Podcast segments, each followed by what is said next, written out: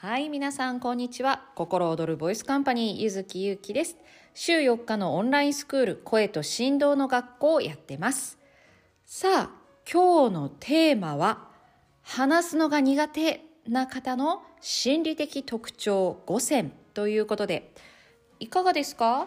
話すの苦手と思ったりすることありますか？この話すの苦手というのはいろんなシチュエーションやうん状況場面シチュエーションですね全部。はい、えーそれぞれによってね立ち位置であったりそういう時によって変わるんですけれども今日はですねこのざっくりと話すのが苦手というふうに思われる方の裏にある心理的な特徴というものを5つですね。まあいろいろあるんですが5つその中からご紹介したいと思います。さあでは参ります。話すのが苦手という方の心理的特徴5選。まず1つ目は話すならちゃんと話さなきゃはきはき分かりやすく話さなきゃと思っている。さあいかがでしょうか？話すならちゃんと話さなきゃちゃんとね分かりやすくはきはきと明瞭に話をしないといけない。でもそんな話し方できないよと思っている方いらっしゃいませんか？はい。特徴一つ目は話すならちゃんと話さなきゃと思っている。さあでは二つ目。二つ目はですね誤解されたくないちゃんと分かってほしい誤解されないようにちゃんとしっかり話さなきゃと思っている。さあこれいかがでしょうか？誤解されたくないですね。私はこれがものすごく強かったんですけどこういう言い方をしたらこう思われてしまうんじゃないだろうかとかこういうふうに言ってしまうとこういうふうに取られてしまうんじゃないかと思うとたくさん後から追加でね補足補足をしないといけなくなる。そして分かりやすくその誤解されないように話すために言葉をとても選ばなきゃいけない。チョイスが難しい。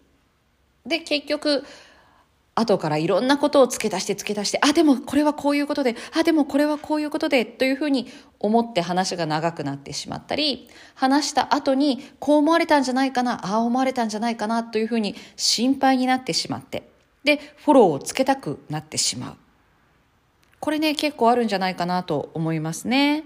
はい。二つ目は誤解されたくないちゃんと分かってほしいという気持ちが強いです。さあでは三つ目。三つ目は小さい頃親に話を聞いてもらえなかったり話が通じなかった経験記憶が強い。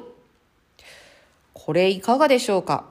例えばですね今大人になって振り返ってみるとあ親と話噛み合わないのは当たり前だというふうにね性格や価値観の違いから分かったりすると思うんですけれども、まあ、子供の頃というのは親が絶対ですからどれだけ話をしても全然分かってもらえなかったりむしろ誤解されたりあとまた言い訳ばっかり言ってというふうにね自分では言い訳をしているつもりではないのに言い訳しているというふうに言われたりということがこう重なってくるとあ言っても無駄だとどうせ分かってもらえないという気持ちが強くなって私の話はもうどうせ分かってもらえないし言っても無駄だからここからですねもう話すのが面倒くさい話すのが苦手という意識につながっていったりしますね。はい。特徴3つ目は小さい頃親に話 親に話を聞いてもらえなかったり話が通じなかったという記憶経験が強いです。はい。では特徴4つ目。4つ目は下手に話すと相手を傷つける。そんな心配がある。だから優しく話さなきゃ言葉を選ばなきゃと思っている。これはね前にも取り扱ったんですけれども自分にはそんなつもりがないのに相手が勝手に傷ついてしまったり気にしたりしてしまう。怒ってる？というふうにね気にかけられたり。こういうことが続いていくとですねあ自分はそのまままっすぐ話しちゃいけないんだと。